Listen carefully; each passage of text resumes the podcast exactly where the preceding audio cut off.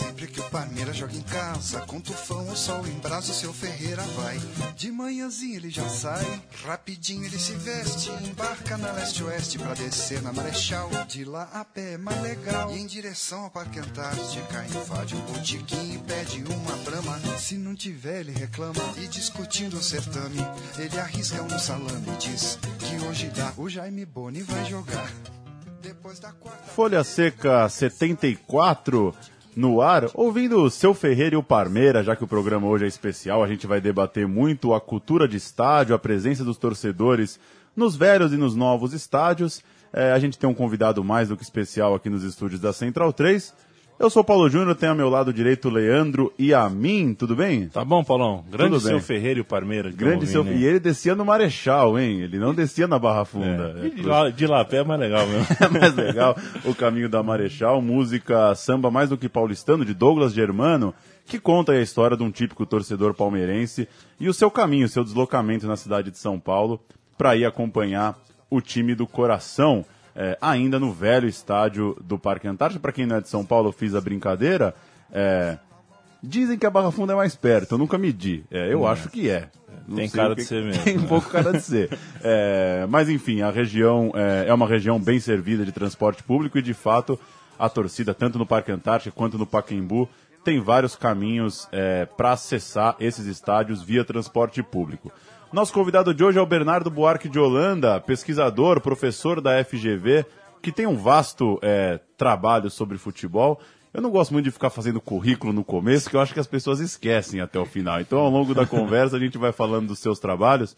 Tudo bem, Bernardo? Muito obrigado por vir aqui. Tudo bem, muito boa tarde. Quero agradecer os ouvintes, quero agradecer o Paulo e o Leandro pelo convite. Para mim, uma alegria, um prazer, uma honra estar com vocês aqui, pessoalmente, ao vivo, nos estúdios, para conversar sobre esse tema que é cativante, emocionante, intrigante, enfim, vários adjetivos para tentar dar conta dessa complexidade que é o fenômeno das torcidas organizadas no Brasil e no mundo.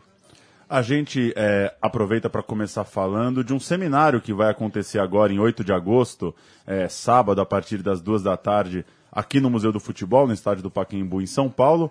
20 anos da Batalha Campal do Pacaembu. É, evento que vai é, trazer como mote os 20 anos da famosa briga entre palmeirenses e são paulinos na final da Supercopa São Paulo de Juniores. Supercopa aquela que o Palmeiras foi convidado, né? Olha só, o Palmeiras que nunca venceu uma Copa São Paulo, foi convidado para participar do torneio é, dos campeões e, e viu sua torcida é, protagonizar junto com a do São Paulo uma briga que ficou muito famosa é, em todo o país, em todo o mundo. A mesa é, que você vai participar, Bernardo, se chama Quem é o torcedor organizado na cidade de São Paulo? Queria que você começasse falando. É, é fácil responder essa pergunta? Quem é, afinal, o torcedor organizado em São Paulo? E é, a tal Batalha do Pacaembu, é, o impacto dela na sua avaliação, talvez comparando com outras coisas do tipo que já aconteceram é, na Argentina, na Europa, é, ela mudou muita coisa? Ela mudou mais ou menos? Qual que é o impacto? Como que ainda repercute? É até curioso pensar que só faz 20 anos, né? Parece que já, parece que era uma outra cidade, era um outro campeonato e faz tão pouco tempo é, aquela briga, enfim, terrível, televisionada e que chocou a todo mundo. Eu começo por esse segundo aspecto da questão. De fato, o televisionamento dessa tragédia, desse confronto, é que foi o divisor de águas e que tornou ele equivalente a outras tragédias televisionadas nesse mesmo contexto. Se a gente pensar Heisel, que está fazendo 30 anos, a gente teve esse impacto pelo fato de ser um jogo transmitido ao vivo, cujas imagens puderam ser repercutida, repercutidas para todo mundo. Então, o fato daquele episódio ter sido gravado no Pacaembu, sob as lentes da televisão, repetido ao longo do noticiário nacional durante toda a semana, é que gerou para a opinião pública um impacto muito grande. Aqueles que acompanham o, os, as torcidas organizadas, as suas dinâmicas, não se surpreenderam. E, inclusive, quando a gente entrevista muitos desses protagonistas, aqueles que estiveram presentes naquele episódio, eles não se alarmam. Ele fala, foi, foi uma, um, um confronto como vários que havia duas semanas antes no contexto do Campeonato Paulista, tinha tido também um confronto similar e a memória coletiva gravou justamente por conta das imagens que tiveram uma repercussão, que chocaram a opinião pública e que, a partir daí, desencadearam todo um processo de criminalização que tinha sido iniciado em 1988, com a morte de um líder fundador de uma torcida organizada, e acredito que 95 completa esse ciclo em que as torcidas organizadas entram para uma agenda muito mais policialesca, de criminalização, a que estavam até então é, relegadas. E aí foi por conta disso o desafio de tentar fazer uma pesquisa aplicando uma metodologia quantitativa. Eu sou historiador, eu tinha feito toda a minha, minha trajetória com uma pesquisa historiográfica de tentar levantar nos jornais informações sobre esses agrupamentos dos anos 40 aos anos 80. E quando entrei na FGV, pela facilidade que a gente tinha de aplicar a metodologia quantitativa, estatística, a gente resolveu aplicar esse questionário. É, foi aplicado para 600 torcedores organizados e a gente procurou até conseguir identificar um perfil diferente do que tradicionalmente ele é, é associado. Quando se fala em torcedor organizado, a gente imagina ah, alguém, um adolescente que ingressa com 14 anos e até os 25 anos tem a sua vida ativa na torcida. A gente percebe uma presença é, que oscila na faixa da década dos 20 e vai até os 30. É, ali, a partir dos 40 anos, a gente vê muito pouca incidência. Mas o torcedor organizado, ele, em geral, tem mais de 10 anos de, vamos dizer, militância na, nas torcidas organizadas, ele permanece por mais de uma década e ele vai até o final do, dos seus 30 anos é, como um membro ativo das, das torcidas. E também, ao contrário da imagem da pecha de vagabundo, desordeiro, vândalo, 90% dos nossos entrevistados eles trabalham, são ou estudantes, eles têm pelo menos até o ensino médio.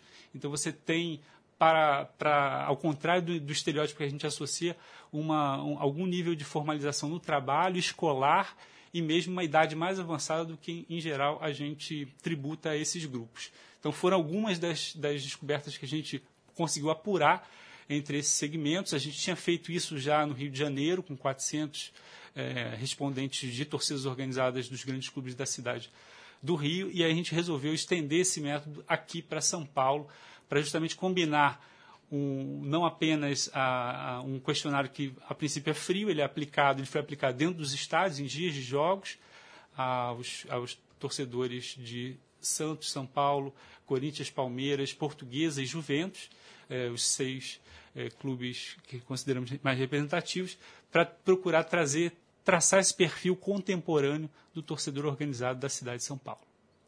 O, eu estou aqui com, com um exemplar do livro Hooliganismo em Copa de 2014, organizado por você e pela Heloísa Helena. É, o, tem um artigo, acho que é o da própria Heloísa, é, ele trata exatamente desse conceito de hooligan. Ele trata ali de. É, explica da onde vem o conceito de ultra, da onde vem as, as barras bravas, o, o hooliganismo. É, como que vocês trabalham isso pro torcedor brasileiro, que ele tem uma coisa é, que que não se relaciona diretamente com esses conceitos, e até explicasse para quem talvez é, não entende muito diretamente a diferença entre essas ideias, é, é, ela trata um pouco disso aqui, de como a imprensa inglesa criou essa coisa do hooligan. Queria que você falasse um pouco sobre isso, sobre esses, esses imagéticos e onde o torcedor brasileiro, é, como que ele bebe um pouco de cada fonte, onde que ele está é, nessa classificação. Ótima questão, Paulo. De fato, quando a gente fala a palavra hooligan, ela é reconhecível para o, o leigo, para o senso comum, para uma conversa de cotidiano. Quando a gente fala em, em hooligan, esse estereótipo é imediatamente acionado no imaginário. É, e aí, a, a, toda a questão é justamente até que ponto ele serve para explicar a realidade brasileira. É, de fato, historicamente, a gente tem, vamos dizer, três matrizes difusoras de modelos de formas de torcer no mundo. Uma delas foi uh, proveniente da Inglaterra, da Grã-Bretanha. Uh, outra a gente costuma associar ao sul da Europa a matriz italiana, que de onde provém a expressão é, ultra, e uh, na América Latina, na América do Sul em particular, a gente tem as barras que também têm sido modelos exportados para os outros países.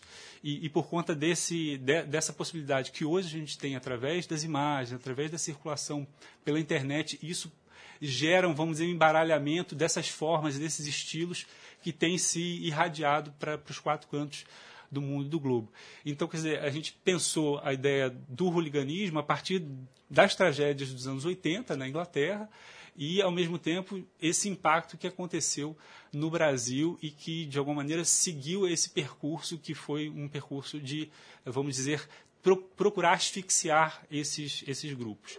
Né? Então, no caso do hooliganismo inglês, é justamente a ideia de que, quando você tem uma repressão muito grande, muito excessiva, você acaba, de alguma maneira, conseguindo controlar o problema onde ele está mais evidente, mas o problema ele não é solucionado. Ele consegue ser contornado naquela conjuntura, naquele momento. Então, a gente hoje é, lida com essa ideia de que um, do conceito de hooligan como aquele que encontra no futebol um prazer deliberado pelo confronto, do confronto entre os grupos, cuja adesão cujo interesse pelo próprio futebol ele vai variar. Ele, é, existe um nível de engajamento pelo clube, pelo futebol e, e, pela torcida, e à medida que você tem uma repressão, é, esse prazer no confronto físico das brigas com a violência, ela pode ou não, vamos dizer, cair para o nível da informalidade. Então, por isso a gente acredita que trazer a discussão do hooliganismo para o Brasil é pensar que simplesmente a criminalização desses grupos, como tem sido aventado por, por alguns órgãos e autoridades públicas, ele não vai solucionar o problema. Ele vai conseguir criar uma certa cortina de fumaça, atender a esses desejos imediatos, mas ele pode gerar efeitos perversos ainda mais volumosos. Então, a gente trouxe alguns para efeito desse, desse encontro de que resultou esse livro sobre o hooliganismo, a gente trouxe alguns especialistas eh, europeus para justamente que a gente tivesse um parâmetro de discussão e pensar como que esses efeitos podem ser tratados, minimizados eh, no curto, médio e longo prazo no Brasil. E, e, só mais uma pergunta ainda em cima do livro, depois eu quero também chamar Leandro e a mim, meu, meu amigo crítico das arenas e, e, e nostálgico das velhas bancadas de cimento. É, o, você fez o seu doutorado e seu pós-doutorado com as torcidas da França. Inclusive, isso é, é, tratado aqui no seu artigo desse livro. Eu queria que você falasse por que a França, que particularidade que tem lá, é, é, para quem talvez está um pouco nessa, nesse imagético dos ingleses, dos argentinos, o que, que a França pode oferecer para quem, quem curte futebol e quem quer entender o, o fenômeno. É, e se dá para fazer é, alguma, alguma comparação com o Brasil, enfim, isso está no artigo, mas que, que paralelos você conseguiu estabelecer? É, é, a França também recebeu Copa do Mundo, a França também é, tenta ter um campeonato aos moldes dos grandes campeonatos do mundo. Claro, na realidade europeia, não é a realidade que a gente vive aqui no Brasil, mas em comparações dá para fazer e que particularidades tem o modo do francês estar no estádio e, e, e, o que tem acontecido lá em termos de economia do futebol e, e mídia, é, times milionários e tudo isso. Uhum, ótimo ponto também, Paulo, agradeço. A, a, a pesquisa surgiu durante um, um estágio de, de, estudos na França, de fato eu queria me atualizar com a literatura europeia sobre o tema, mas foi justamente nos estádios, frequentando os estádios franceses, que a, a, questão me intrigou, me chamou a atenção e especificamente com, no caso do Clube Paris Saint-Germain, das suas torcidas, que isso na altura dos, de 2006, 2007, viviam em confrontos muito diretos entre si, Uh, e todas as questões sociais estavam correlacionadas aos, àqueles confrontos. É claro que havia, uh, isso também é um ponto interessante, porque, em geral, para o senso comum, só existe é, violência ou briga derivada de uma rivalidade que é interclubística. E a gente sabe que é, esses espaços são hoje espaços de luta, de busca por hegemonia, que envolve questões políticas e econômicas. Uh, e aí, por conta disso, se dá, mais recentemente, essa explicitação de brigas entre torcidas que disputam um espaço no mesmo clube. Isso foi muito evidente no Paris Saint-Germain, o que me levou a desenvolver esse projeto de pós-doutorado, em que justamente eu procurava eh, tentar entender, no caso francês, como se dava essa dinâmica de confrontos. É, e aí, é claro que uma série de elementos que não entram no Brasil, como a questão da migração, questões raciais, eram, pelo menos, é, argumentos é, que entravam nos discursos para os, os, os conflitos internos entre eles. as diferenças são muito grandes entre Brasil e França se a gente compara o nível de letalidade, de mortalidade que a gente tem nesses confrontos. É, o uso de armas de fogo é muito é, raro entre esses grupos, o número de mortes na história do futebol profissional francês ele é irrisório perto se comparado ao brasileiro. Então, até 2010 nós tínhamos três mortes computadas, uma delas, inclusive, entre dois desses grupos do Paris Saint-Germain. É, então a gente tem algumas diferenças nessa escala, na escala do, do, do, nível de confronto, de beligerância que a gente tem no Brasil, que reflete também algumas das questões sociais e econômicas em que a gente está envolvido. É, de todo modo, é interessante pensar essa, essa, essa dinâmica de confrontos na, na França, é, decorrente também dos, dos, dos próprios problemas de integração que a Europa vive hoje, que a França vive hoje, e aí a gente tinha características muito evidentes de grupos que se caracterizavam pela xenofobia, pela tentativa de exclusão do migrante, onde a presença de mestiços e negros era interdita, e, e até num próprio jogo de poder é, fomentados pelos clubes, uh, outros grupos nasceram e passaram a rivalizar também com um, um grupo mais conhecido pela influência inglesa, pela influência é, do hooliganismo. E talvez a escolha da França tenha a ver não apenas com essa experiência direta de assistir a jogos e a presenciar esse fenômeno, mas também porque a França, de alguma maneira, ela faz uma bricolagem entre tanto o modelo italiano quanto o modelo é, inglês. Então, a, influência geográfica ela acaba aparecendo. Então, se você pega Marseille como uma cidade, Marsella como uma cidade em que a influência italiana é muito forte, você vê uma presença ultra também muito forte e Paris jamais na região norte da França recebendo essa influência do, do da Grã-Bretanha, desse modelo que procura não se identificar, não formalizar, não criar uma torcida institucionalizada com sede, com jornal, que procura um reconhecimento, mas justamente é, dentro dessa, dessa lógica de se esconder para poder ter o confronto com o oponente, é, isso também apareceu como uma influência. E aí eu achei interessante ver de que maneira é, a França, que não é uma referência nesse protagonismo de criar um estilo de torcer, ela absorveu esses dois modelos e como isso é, tem, tem gerado uma série de implicações também que hoje são é, legais. E aí Paris Saint-Germain como um clube que tentou que vem aí também mudando radicalmente desde a sua formação, desde a sua criação. É, ele é quase que um laboratório para a gente observar esses processos de asfixia e exclusão das torcidas organizadas na Europa. O, Bernardo, é, assim, no Brasil, num fim de semana banal, por muitos anos, é, 30 mil pessoas saíam de casa e iam para o estádio em São Paulo, mais 40 mil no Rio de Janeiro, mais 30 mil em Porto Alegre, mais não sei quantos mil em todo o Nordeste, mais 5, 6 mil pelo menos em Goiás. Isso para falar só de um universo, não de uma população completa, mas de pessoas que estão dentro de um raio de proximidade importante com os estádios onde os jogos acontecem. Então não estamos falando nem do número total da população brasileira. É, e, no entanto, esse número somado de pessoas que foram ao estádio todos os fins de semana da história do Brasil por décadas e décadas é, equivalem, por exemplo, a, ao número de, de profissionais operários, sindicais de países inteiros em muitos lugares é, do mundo.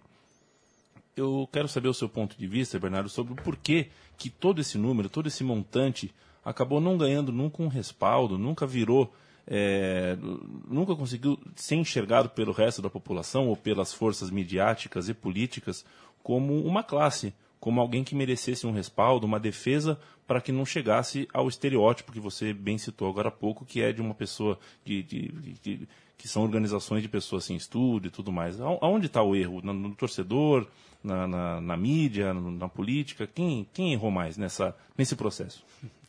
É, a gente tem uh, o, algumas escalas para entender essa, o processo no Brasil. Acho que o desenvolvimento do profissionalismo, a criação do, do campeonato brasileiro e eu acho que a, própria complexificação dessas, dessas redes que hoje a gente pode dizer que é uma, uma subcultura que existe dentro, dentro do futebol. É, de todo modo, o, o, o, futebol, ao longo do século XX, da constituição do Brasil moderno, urbano, que é, ingressou vertiginosamente nesse processo urbano industrial entre os anos 30 e os anos 80, ele teve como uma das ofertas para o seu vamos dizer, para o seu cidadão, para o seu aquele representante é, do, do povo brasileiro, desse que justamente chegava na cidade, que procurava algum elo de identificação nesse desenraizamento histórico é, que ele passou de, da, da de saída do campo para a cidade, ele encontrou no futebol um, esse elemento forte. É interessante que em 1950, quando se discutia a construção do Maracanã, o, o, o futebol rivalizava com o cinema como uma alternativa de lazer nos seus fins de semana. Então ali foi feita uma justamente uma sondagem que liderada pelo Ari Barroso, é, o Jornal dos Esportes é, entrevistou alguns é, moradores do Rio de Janeiro para justamente aferir isso e o, o futebol estava ali lado a lado com o nosso com, com o cinema como predileção do brasileiro. E curiosamente a gente assiste hoje tanto no cinema quanto, tanto no espaço das salas de cinema, quanto no espaço das que eram as antigas praças de esporte públicas, criadas para justamente receber e acolher essas multidões urbanas, a gente assiste a um processo de mudança, de guinada conceitual daquilo que até então se entendia como o espaço para a recepção do povo. O, o bode expiatório acabou sendo, no caso do futebol, recaindo sobre as torcidas organizadas.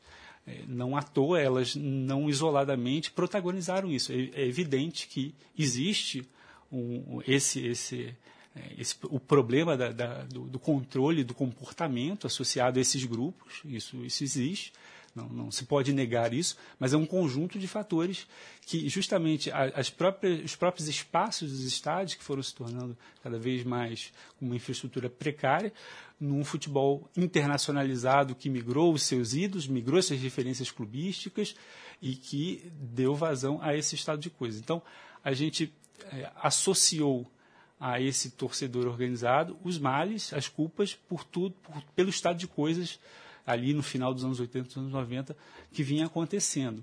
Então, quer dizer, o, a modernização das praças, das antigas praças de esportes, esse novo conceito de que o, o estádio agora não mais atende ao povo, mas atende a um consumidor que vai buscar ali naquele espetáculo um entretenimento que pode ser mais ou menos frugal, mais ou menos visceral para a sua experiência de vida, é, ela, ela tem a ver com uma nova configuração econômica, uma nova configuração política que a gente está assistindo.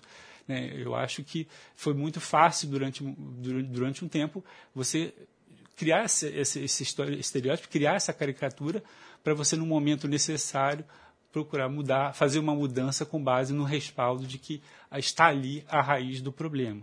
Então, eu, eu acredito muito a, a, a, essa nova, vamos dizer, ordem econômica que chega ao futebol, e que chega, vamos dizer, à indústria do entretenimento, de modo geral, porque também as salas de cinema que eram feitas para receber 500, 600 espectadores, hoje estão compartimentadas para 50, 100 pessoas que vão lá, compram seus quilos de pipoca, tomando refrigerante durante duas horas para sair dali de forma passiva daquele evento, daquele, né, daquele, daquele, da fruição daquele filme. Também no, o futebol assiste a uma, vamos dizer, uma homologia dessa cadeia produtiva que agora tem no futebol, vamos dizer, o último elo de, desse consumo. Se torna um consumo como um outro qualquer. E aí, nesse momento, com a própria onipresença da televisão, você torna descartável aquele que encarnou, aquele que foi o emblema, aquele que foi o bastião desse, desse imaginário nacional, do torcedor jardim de pilha, do torcedor em pé, do torcedor que estava ah, propício e disposto a toda e qualquer é, situação para assistir ao seu clube, para ver o seu futebol e para, é, vamos dizer, fazer reverência a esse, a, a esse país do futebol, né, se a gente balizar entre os anos 30 e os anos 80, quando essa metáfora tinha algum sentido para a gente dentro e fora de campo. Falar da, das arenas, é, tem, eu queria abordar em, em, dois sentidos, Bernardo. Primeiro, é, uma coisa que, que me chama muita atenção é, é, a gente está nesse processo de pós-Copa do Mundo, e a Copa do Mundo foi, de certa forma, um, um estado de exceção. Eu sempre lembro, é, eu morava colado no metrô República e vi é, os próprios seguranças do metrô fotografando torcedores da Croácia, assim, escandalizando o metrô é, do ponto de vista do que você está acostumado a ver. O que, que eu quero dizer? Que se fossem palmeirenses, corintianos ou são paulinos, seriam reprimidos, mandariam ficar quietos, não é? É, é, facilmente indo a um jogo de futebol em São Paulo, você vê seguranças no metrô, por exemplo, é, pedindo silêncio no vagão quando se começa a entoar gritos de torcida dentro de um vagão. Isso é, não é permitido. E na Copa do Mundo foi permitido. Foi permitido, por exemplo, é, o jogador comemorar o gol subindo as escadas é, atrás, por exemplo, da Arena da Baixada é, é, ou do Mineirão, acho que do Mineirão, que aconteceu no Campeonato Brasileiro, de um jogador fazer o mesmo e ser advertido pelo árbitro com cartão amarelo, porque no Brasileiro você não pode ir até o torcedor, na Copa você podia. É, e tem uma frase muito boa que o, Wilson Gambetta, o pesquisador, falou aqui no Folha Seca mais ou menos uns dois meses, que no que ele estuda os, as praças esportivas, o que se percebe é que a área esportiva sempre foi um processo de disciplinarização. Então ela sempre existiu, fosse naquele velho estádio para 200 mil pessoas ou numa arena mais enxuta, enquanto ambiente de disciplina. É, qualquer coisa que destoasse dessa disciplina sempre foi reprimida, não é isso não é novidade. É, eu queria que você falasse um pouco desse esse clima nas novas arenas, é, como que o torcedor tem que se adaptar a isso é, nesse modelo de muita restrição. É, a gente mora em São Paulo e sabe que o estádio, por exemplo, mastro de bandeira de bambu é uma coisa que já ficou no imaginário há muito tempo e, e, e agora uma coisa até interessante, o Corinthians tem usado os mastros no intervalo, foi permitido, então a gente começa a é, tentar loucura, né? dar significado para uma bandeira no intervalo, enfim. É, estamos num ambiente meio em transição ainda. É, não, é um, não acho que aconteceu uma coisa como na Inglaterra. Não, não conseguimos, num belo ano, fazer, olha, virou Premier League. Não.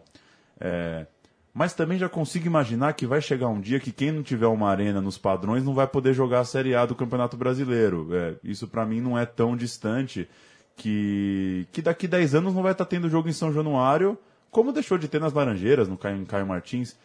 Enfim, que você falasse um pouco desse momento de transição, como você tem visto as arenas, o comportamento das pessoas e, e como elas fazem parte de um certo projeto de futebol e de, de comportamento que, enfim, tá, tá mais aquecido do que nunca aqui no Brasil agora.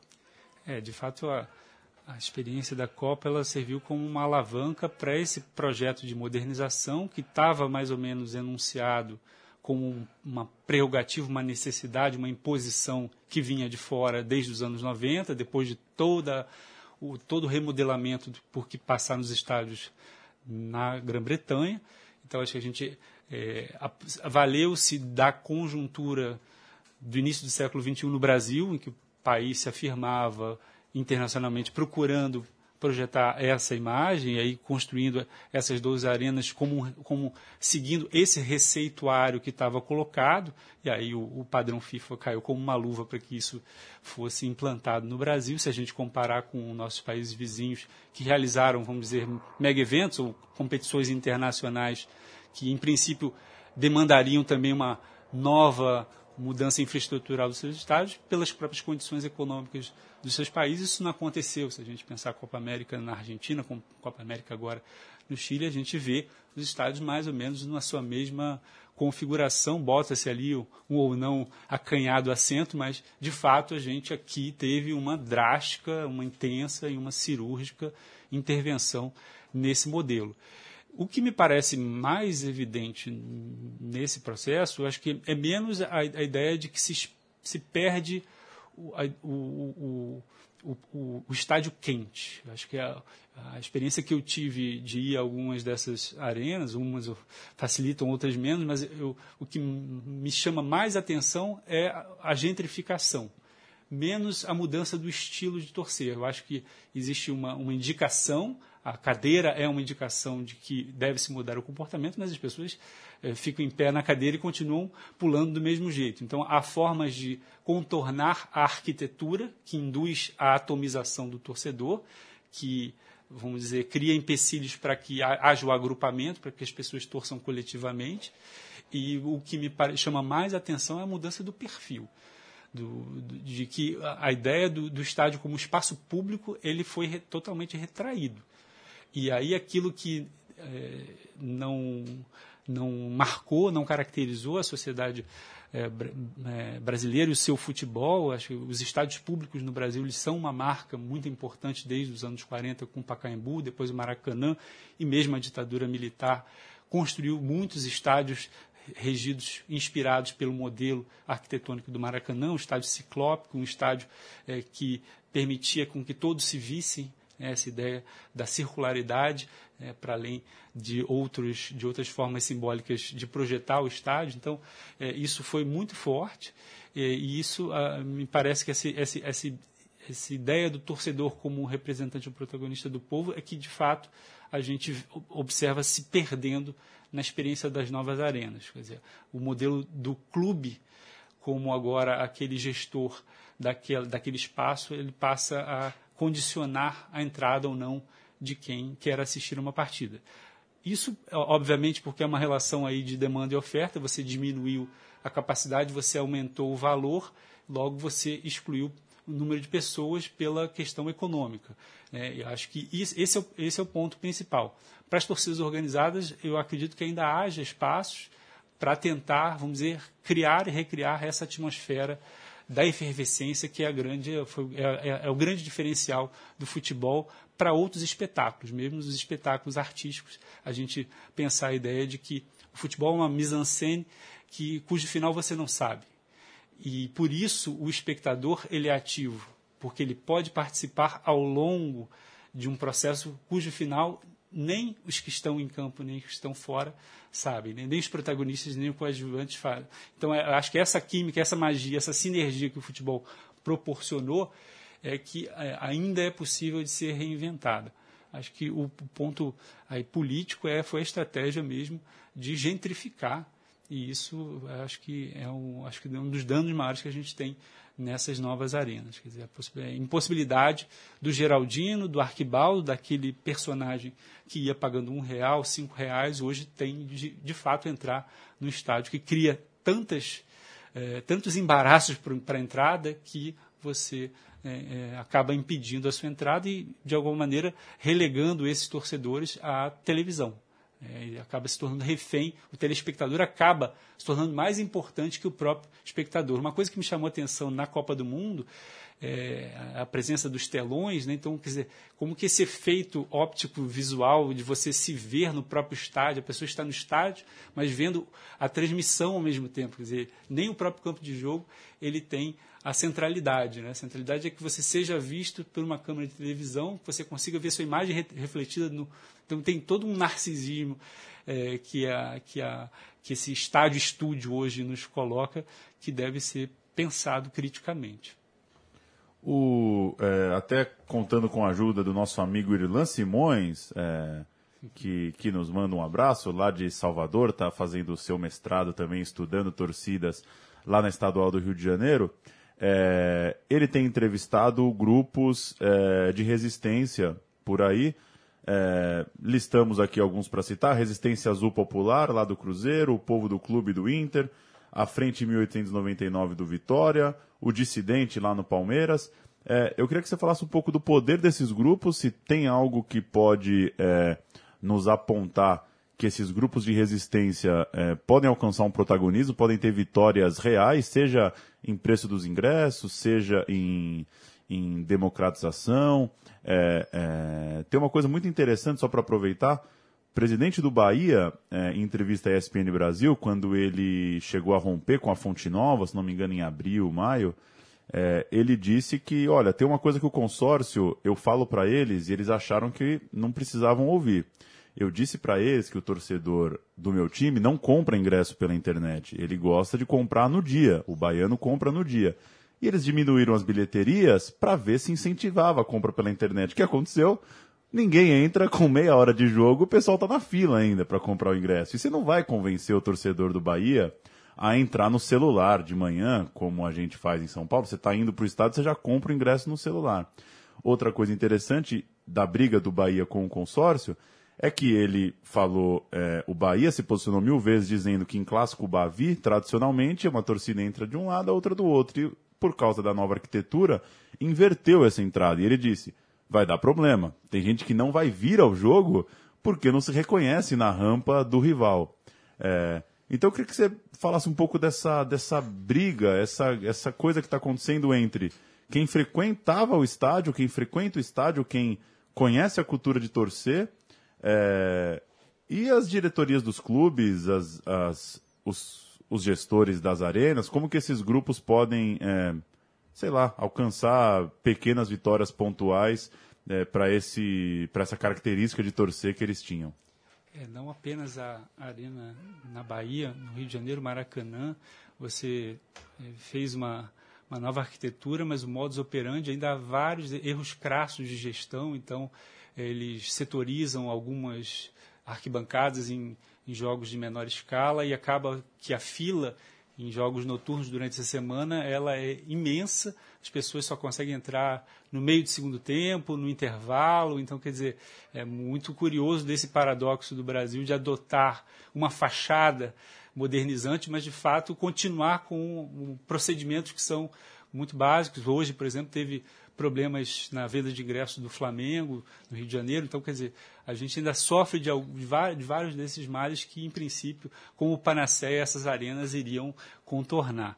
É, eu, eu, acho muito interessante o que está acontecendo hoje, uma, certa, uma espécie de surpresa, eu, e acredito no que está acontecendo nos movimentos de torcedores, e isso é um dos pontos que mais me encanta nessa em acompanhar esse histórico da formação das torcidas de futebol é, lá desde os anos 40, quando surgem aquelas primeiras bandas, as primeiras orquestras que vão apoiar musicalmente, regidas quase por um princípio unitário, né, de que existe um líder de uma torcida, que é de um clube e que é reconhecido por todos, e essa unidade dava o carisma, dava a representatividade daquela torcida perante a sociedade. Então, o Jaime de Carvalho, que representava a charanga do Flamengo, o Tarzan, que era o líder do, da torcida do Botafogo, e, e, e, eram referências conhecidas, nominais conhecidas por todos, até que a gente entrou numa dinâmica dos anos 60, que foi a explosão dos movimentos jovens no mundo, e que repercutiu com uma série de dissidências dentro das torcidas, que justamente não reconheciam aquele líder carismático e que procuravam criar estilos de torcer diferentes.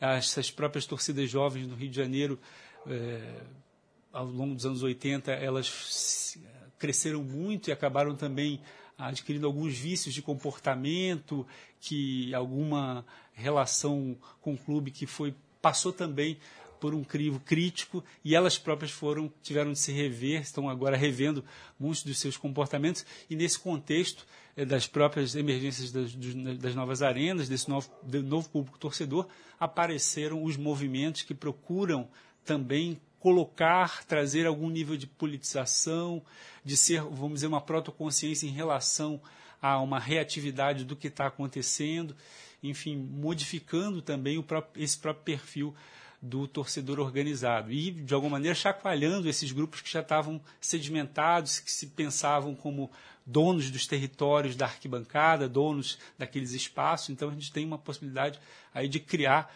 uma né, internamente, vamos dizer, para o universo, para a dinâmica das torcidas, um, um, um, novo horizonte. Claro que essa influência tem também está ligada à Argentina, ao modelo de torcer argentino, e isso vai dando essa, essa dinâmica em que os, os grupos precisam se reciclar eles, os, os, grupos precisam rever os seus princípios e é, a gente está sempre vi, vivendo nesse, nesse processo de segmentação, de, de, uma, de uma criação de um novo espaço, de um vácuo que vai ser ocupado, de uma diferença, de uma surpresa que acontece na, nas arquibancadas, que são espaços de política, são espaços de participação, são espaços é, que vão criando modelos de conduta, de comportamento. Então, me parece muito interessante que ah, haja também agora um momento em que ah, as torcidas têm também uma perspectiva crítica em, reação, em relação às transformações econômicas do futebol.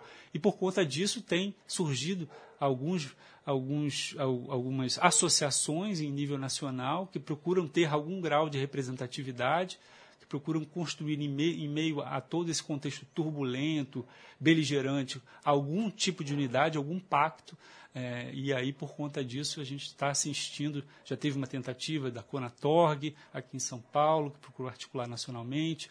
O Fora Ricardo Teixeira, em 2007, teve a presença da Conatorg, a gente tem alguns outros grupos, uns procuram se institucionalizar, outros menos, e por conta disso eu acho que também é o viçareiro que a gente está é, acompanhando no campo das torcidas nos últimos anos. Nosso tempo, infelizmente, estourando, não deu para eu fazer a pergunta que eu mais queria fazer, Leandro Amin. Hum. Por que, que quem é a favor da arena fala assim para quem é contra? Ah, você gostava quando jogava um copo de urina na cabeça, né? É. E eu nunca recebi um copo de urina na cabeça. O famoso copo de mijo é. e cheiro de maconha. Né? É, eu não sei onde que se criou essa coisa, né? Que era tão nocivo, né? É, mas enfim, é. são, são legais, são bons estereótipos para a gente pensar. É, valeu, viu, Leandro Amin? Valeu você, Leandro. Valeu você, Leandro, é ótimo. Valeu você, Paulão, por me colocar nessa resenha aqui e ter essa aula aqui com o Bernardo. O, esse programa vai ao ar em 5 de agosto, que é o dia dos 60 anos da morte de Carmen Miranda. Uhum. É, quando a gente se despedir, você vai soltar a música é, Cai Cai, é, em homenagem a. Quem é seu Cai Cai favorito? O meu é o Wagner Diniz. O Wagner Diniz. 118 pênaltis em 125 jogos. O meu Cai Cai preferido é o. O Cristiano Ronaldo. Cristiano Ronaldo. Gostei da provocação. A gente vai ouvir Carmen Miranda. Agradecer o Bernardo. Aproveitar, não estava no script, mas é, já esbarrou com Carmen Miranda em alguma pesquisa aí? Copa de 50, identidade nacional. Eu, eu não tenho nenhuma, nenhuma grande lembrança da Carmen relacionada a futebol. Imagino que talvez ela já passou em alguém que estudou ali os anos 50, o Maracanã, não sei.